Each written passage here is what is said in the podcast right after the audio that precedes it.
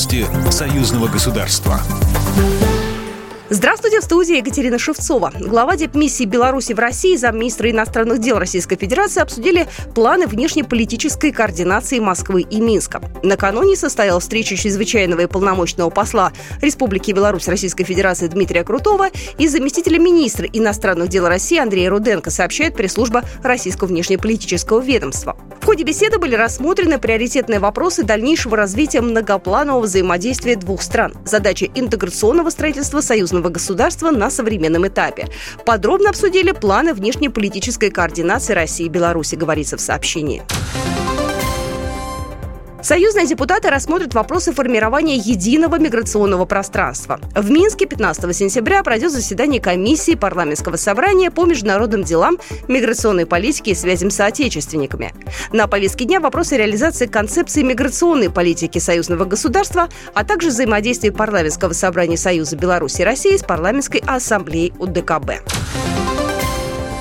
Союзные парламентарии примут участие в мероприятиях фестиваля «Молодежь за союзное государство». С 14 по 19 сентября в Смоленске пройдет 15-й фестиваль «Молодежь за союзное государство». Торжественное открытие фестиваля и гала-концерт артистов состоится 15 сентября в 6 вечера в культурно-досуговом центре «Губернский» города Смоленска. В дни фестиваля пройдут встречи союзных парламентариев с представителями молодежных организаций Беларуси и России. Презентация проектного офиса международного молодежного сотрудничества России и Беларусь патриотическая акция молодежи союзного государства по возложению цветов к вечному огню в мемориальном комплексе «Сквер памяти героев». Также депутаты посетят научно-исследовательский институт антимикробной химиотерапии Смоленского государственного медицинского университета. Ну а центральное мероприятие фестиваля «Молодежь за союзное государство» – конкурс исполнителей молодежной песни. Россия и Беларусь подписали соглашение о признании и исполнении решений по делам об административных правонарушениях в области дорожного движения. Об этом автомобилистов информировали в телеграм-канале пресс-службы МВД Беларуси. Вынесенное в отношении гражданина России на территории Беларуси постановление будет иметь юридическую силу и на территории России.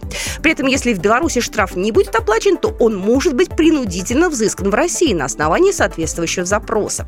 При этом взысканный штраф поступит в бюджет страны-соседки.